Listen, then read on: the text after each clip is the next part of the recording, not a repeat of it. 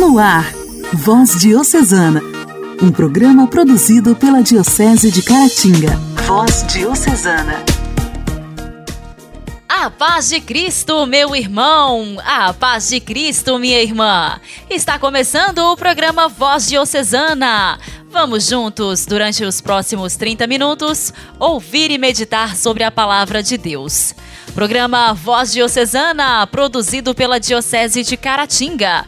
Seja bem-vindo! Voz Diocesana. Voz Diocesana. Um programa produzido pela Diocese de Caratinga. Nesta terça-feira, 20 de julho, a igreja celebra Santo Aurélio. A Igreja da África, durante os anos de 392 até 429, foi agraciada com o governo santo do primeiro bispo de Cartago, que se santificou, tornando o seu povo também santo. Santo Aurélio nasceu no século IV e, desde diácono, se destacava pela caridade, zelo, pureza de vida e pelo culto da liturgia. O grande Aurélio esteve como bispo responsável por toda a região e todos o chamavam, por respeito, de Santo Papa Aurélio. Não possuía grandes dotes intelectuais, porém, na providência divina, tinha grande amizade com o sábio e bispo de Hipona, Santo Agostinho. Unido ao doutor da graça, pôde combater a autossuficiência do pelagianismo e outras heresias que encontraram a condenação no seu tempo. Muito do que sabemos hoje de Santo Aurélio foi o próprio Santo Agostinho quem informou, pois este admirava a prudência, a piedade e a humildade deste pastor e pai, que tudo fazia pela salvação das almas e pureza da doutrina cristã. Santo Aurélio passou da igreja militante para a igreja triunfante pouco tempo antes de Santo Agostinho, isso em 429. Santo Aurélio, rogai por nós. A alegria do Evangelho. Evangelho. Evangelho. Oração, leitura e reflexão. Alegria do Evangelho. O Evangelho desta terça-feira será proclamado e refletido por Ana Adriana, da paróquia de Ipanema.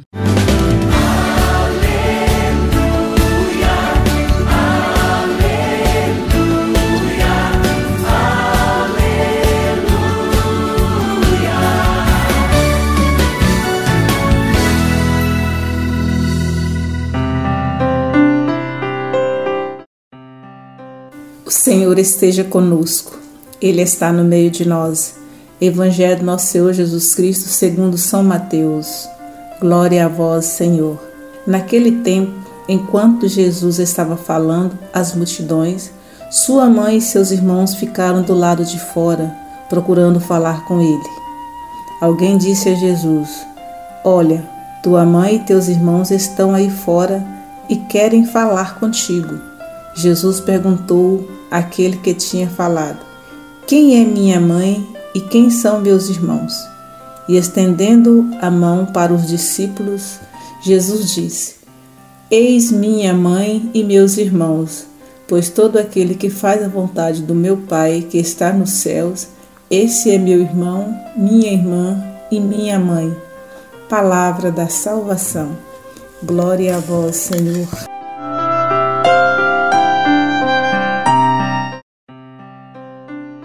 Querido povo de Deus, somos chamados a dar uma olhada e ver o que está acontecendo. Não podemos ficar sem analisar os nossos trabalhos, conquistas, desafios que estamos enfrentando em nossa sociedade. Estamos em preparação para a nossa Assembleia Eclesial da América Latina e do Caribe somos convidados a olhar para o passado, perceber os desafios do presente e se projetar para o futuro. A nossa igreja está vivendo em tempo de renovada esperança e o Papa Francisco nos convoca a ser uma igreja com um rosto sinodal, onde devemos caminhar juntos e lutar por dias melhores. É o que o Evangelho quer de nós. Quando Jesus disse: Quem é minha mãe e quem são meus irmãos? Pois todo aquele que faz a vontade do meu Pai que está no céu, esse é meu irmão, minha irmã e minha mãe. Que nós, povo de Deus, procuremos fazer a vontade do Pai, buscando uma participação ativa e nos organizando em associações, conselhos, para juntos fazer acontecer o reino de Deus em nossas famílias, nos nossos trabalhos e respeitando cada um de nossos irmãos, principalmente nesse tempo de pandemia que nós estamos vivendo hoje. O respeito pelo outro é muito importante. Sabemos valorizar a pessoa do nosso irmão. Que cada um de nós saibamos respeitar a vida do outro.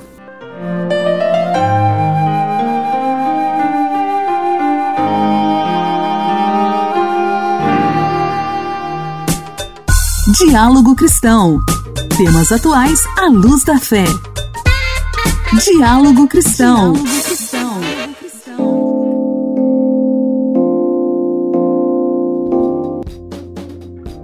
tratamento dos pacientes oncológicos começa a ganhar um reforço para além da medicina tradicional. Trata-se da meditação uma das ferramentas propostas pela medicina integrativa, que vem sendo utilizada em algumas unidades de saúde públicas e particulares.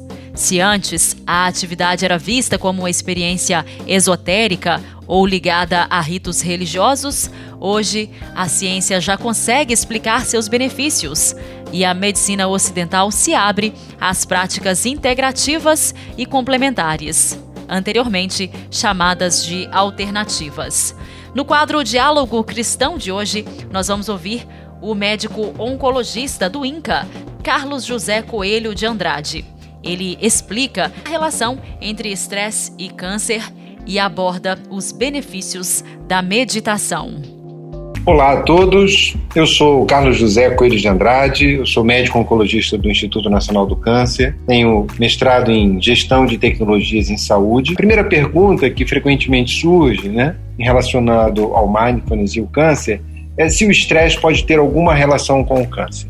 Os dados científicos, eles dificilmente conseguem correlacionar de uma maneira direta né, uma relação de causalidade entre o nível de estresse e a incidência do câncer. Mas a gente sabe que o estresse ele pode prejudicar inclusive o desfecho de quem já está com o diagnóstico. É muito comum a gente perceber que uma situação desafiadora já coloca a gente com algum sintoma físico né, surgindo uma dor de cabeça, uma diarreia, uma dor do estômago. Então existe uma correlação entre o estresse, sim, e a nossa condição física de saúde. O que, que as pesquisas têm mostrado? Que o mindfulness, ou a prática contemplativa, uma técnica de meditação, ela ajuda a gente lidar com o câncer. Da mesma maneira que ela ajuda e nos habilita a lidar com a vida de uma maneira geral. Mas sociedades de especialidade, por exemplo, a Sociedade Americana de Oncologia Clínica, ela reconhece, do ponto de vista científico, que a meditação é capaz de melhorar a qualidade de vida, de reduzir a ansiedade e a depressão de quem tem o diagnóstico de câncer.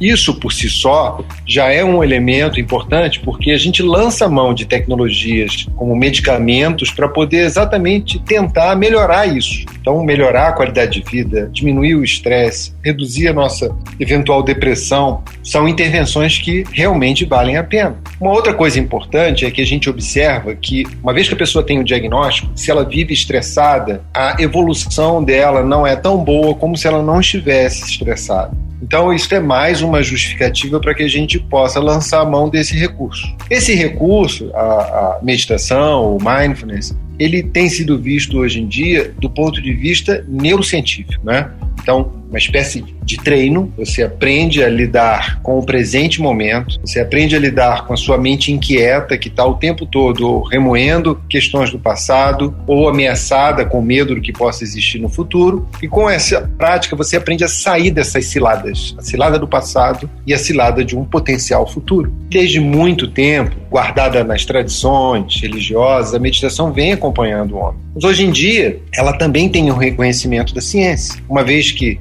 você percebe que zonas do cérebro são ativadas, outras zonas do cérebro diminuem o metabolismo, como por exemplo em regiões do cérebro que estão sempre muito metabolicamente ativas em, em situações de hiperreatividade, de estresse. Então existe de fato um fundamento para que o benefício possa existir. E é por isso que a gente, no Instituto, a gente vem tentando manter uma prática de meditação que inicialmente foi iniciada na pediatria para tentar ajudar o nível de estresse dos pais das crianças com câncer e também dos profissionais de saúde, que é preciso que alguém cuide de quem cuida, para que o cuidado que seja oferecido em linhas gerais, ele também possa ser o melhor possível. Então, os profissionais de saúde, quando você olha, por exemplo, hoje em dia a, a pandemia, né, que coloca todo mundo numa situação de medo, não é uma situação de refém, a meditação ela pode ajudar. Um exemplo muito prático é com o idoso, por exemplo, que existem estudos que mostram que a meditação reduz a percepção de solidão do idoso. E é uma coisa que a gente tem visto muito nos dias de hoje, a necessidade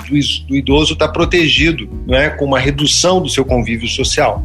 Então, a meditação pode ser uma maneira de mitigar todo esse desafio que a gente está enfrentando. Uma outra questão que surge é o que é essa meditação? Né? Como funciona? como ela pode ajudar? Então, a meditação nada mais é do que uma prática em que a gente exercita a nossa atenção. Ao trazer nossa atenção para o presente momento e a gente usa nesse tipo de prática a nossa respiração, é natural que a mente se inquiete, que a mente tente reagir que a mente tente manter o padrão dela, o padrão que a gente chama de default, que é escaneando tudo o que acontece, né? olhando para as ameaças do ambiente. Só que quando a gente se depara com isso, muita gente fala assim: não, eu não consigo meditar porque minha mente é muito inquieta, minha mente é muito agitada. Se a gente se dá conta que a mente já está agitada, você já está tomando consciência daquilo que acontece na sua mente. Isso já é um primeiro passo. E aí, nesse momento, é importante a gente, em primeiro lugar, primeiro exercitar a aceitação,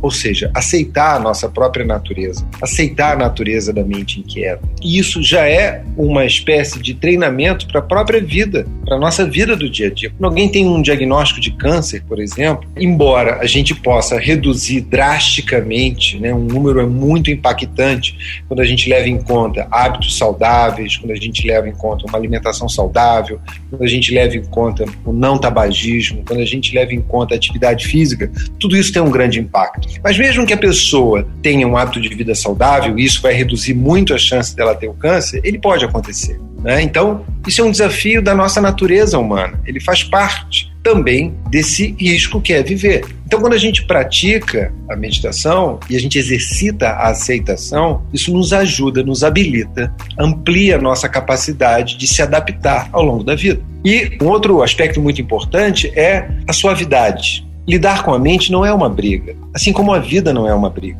Então a gente exercita, cada vez que a mente vai enredada por um pensamento, a gente traz ela de volta com suavidade. É como se a gente estivesse fortalecendo uma musculatura que nos capacita a jogar a nossa atenção para onde a gente está e não aquele drama do passado nem ameaça do futuro. Eu gosto muito de citar Montaigne. Montaigne tem uma frase que é o seguinte: O homem que teme sofrer ele já está sofrendo pelo que ele teme. E ele ainda mencionava o seguinte: a minha vida, dizia ele, foi cheia de terríveis infortúnios, terríveis desgraças. Só que a maior parte delas nunca aconteceu, que era tudo fruto da criação da nossa mente que fica o tempo todo ameaçada e vivendo no futuro. Então, é importante a gente entender isso e a gente praticar isso. E à medida que a gente começa a prática, a gente percebe que o nível de estresse reduz, que a nossa capacidade de lidar com a, o imprevisível melhora, a nossa tolerância à incerteza melhora, que é outro aspecto que nos desafia muito hoje, toda a incerteza que está diante de nós.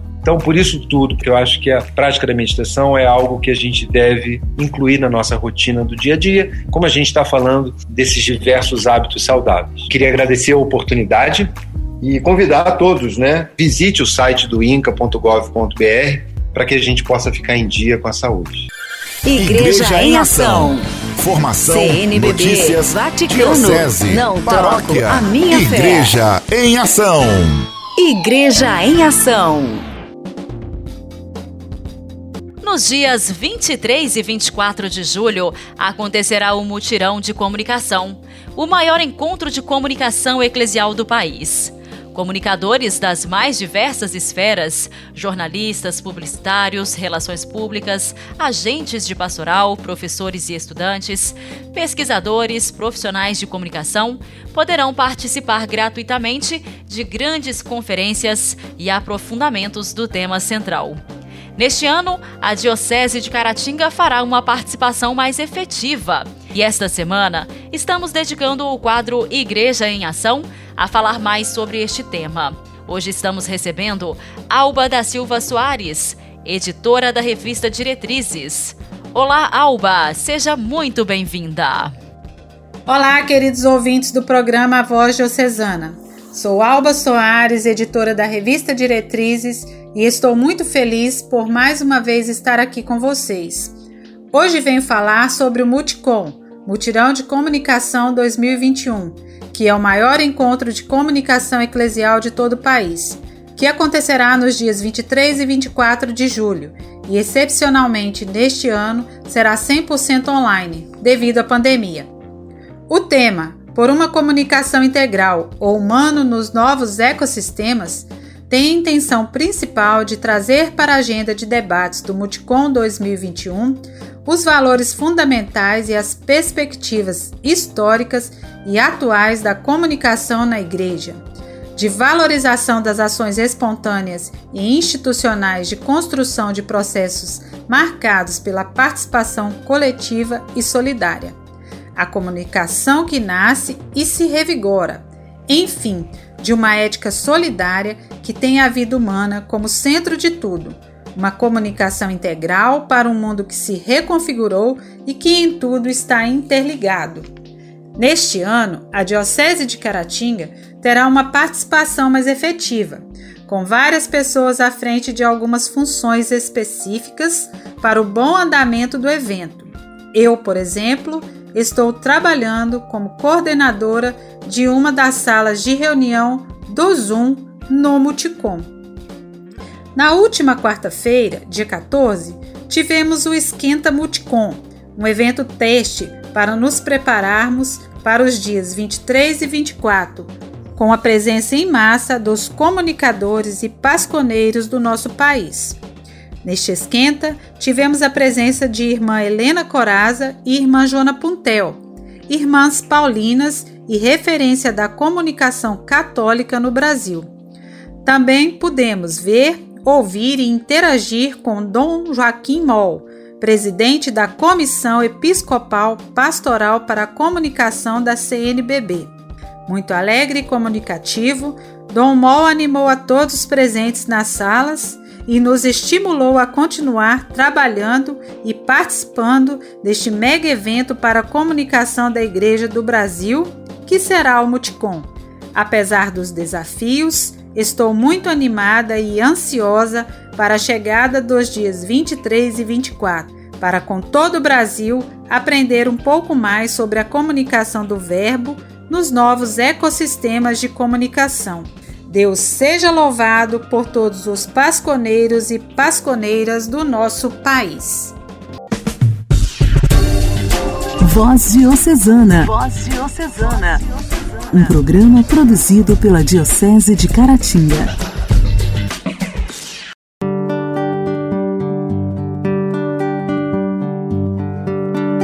Tu anseias, eu bem sei, por salvação. Tens desejo de banir a escuridão. Abre, pois, de par em par teu coração e deixa a luz do céu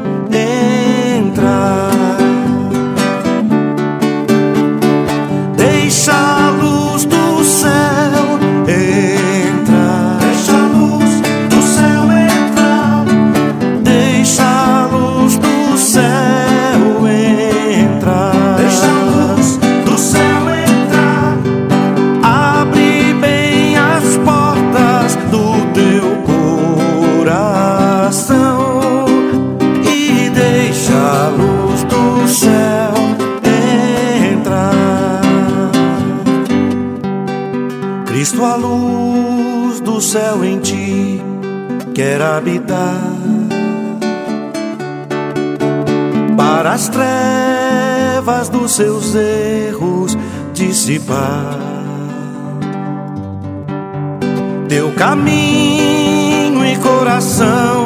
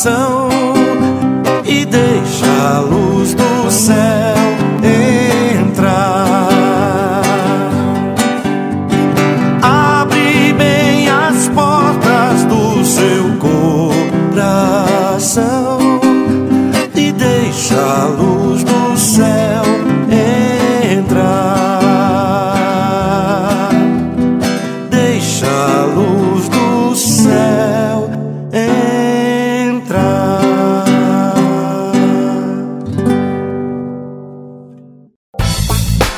Nossa história, nossa história. Curiosidades e fatos que marcaram nossa diocese. Nossa história.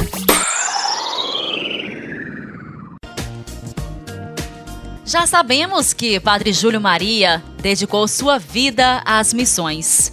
Sempre preocupado com os mais pobres, criou fundações para ajudar nos problemas sociais da época. No quadro Nossa História, Padre Heleno, sacramentino de Nossa Senhora, hoje nos conta sobre algumas dessas obras voltadas à educação.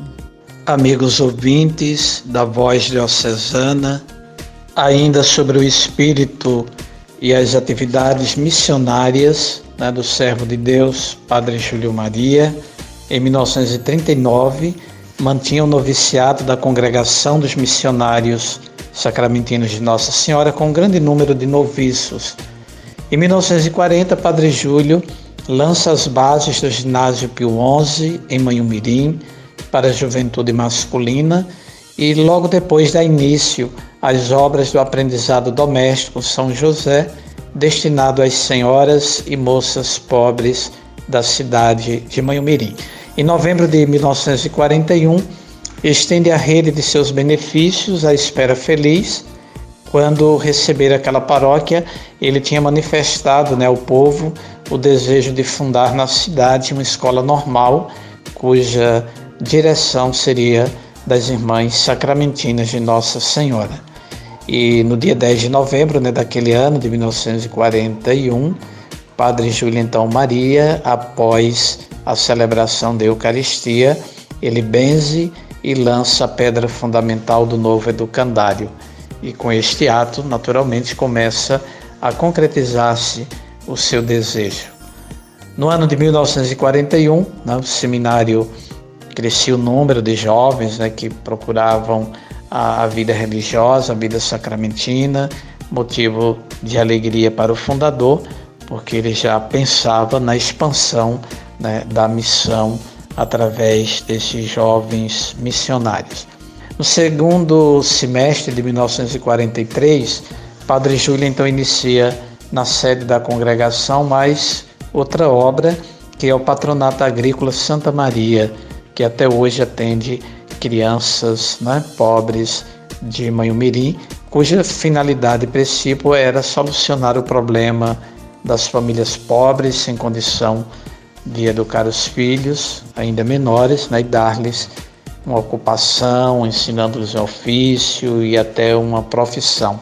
Então, ao lado de tantas realizações, o Instituto, né, a congregação vai se firmando, caminhando regularmente bem, não obstante alguns percalços, algumas dificuldades, mas, é, como ele próprio dizia, o selo das obras de Deus é o sofrimento, né? não sofrimento pelo sofrimento, mas um sentido cristão de fidelidade ao seguimento a Jesus Cristo.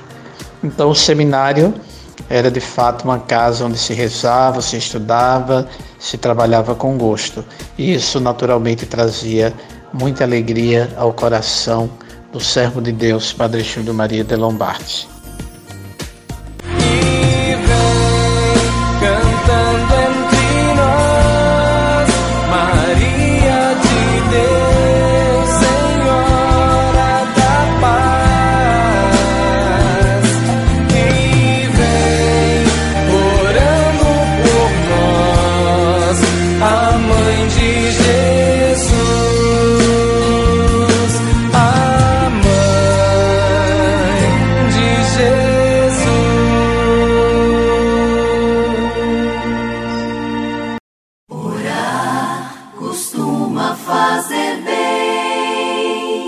Intimidade com Deus. Esse é o segredo. Intimidade com Deus. Com Ana Scarabelli. Com Ana Scarabelli.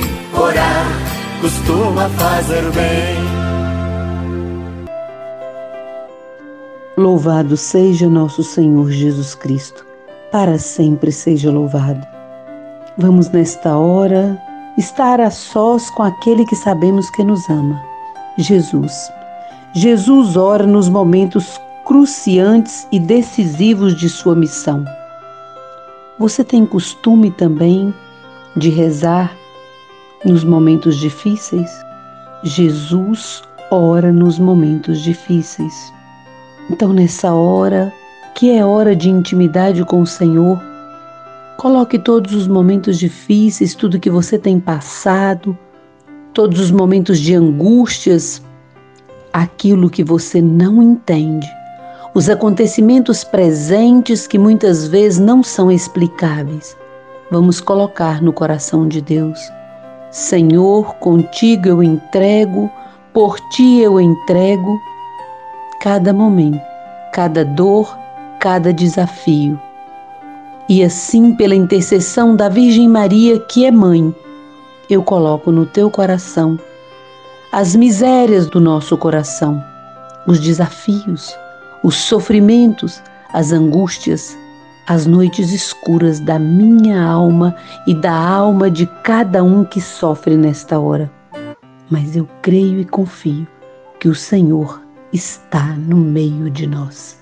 Louvado seja o teu nome, Senhor, na minha vida e de todos que também querem continuar unidos a ti. Reze mesmo que você esteja sofrendo. Agradeça. O sofrimento também amadurece. Jesus orava também nesta hora. Fique em paz.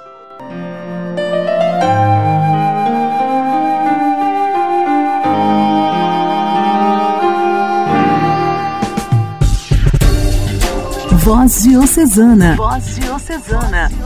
Um programa produzido pela Diocese de Caratinga. Caros ouvintes, o programa desta terça-feira já está chegando ao final. Muito obrigada a você que esteve em sintonia com Voz Diocesana. Amanhã a gente volta no mesmo horário, aqui pela sua rádio preferida. Que Deus o abençoe. Até amanhã. Você ouviu Voz Diocesana, um programa da Diocese de Caratinga. Voz Diocesana.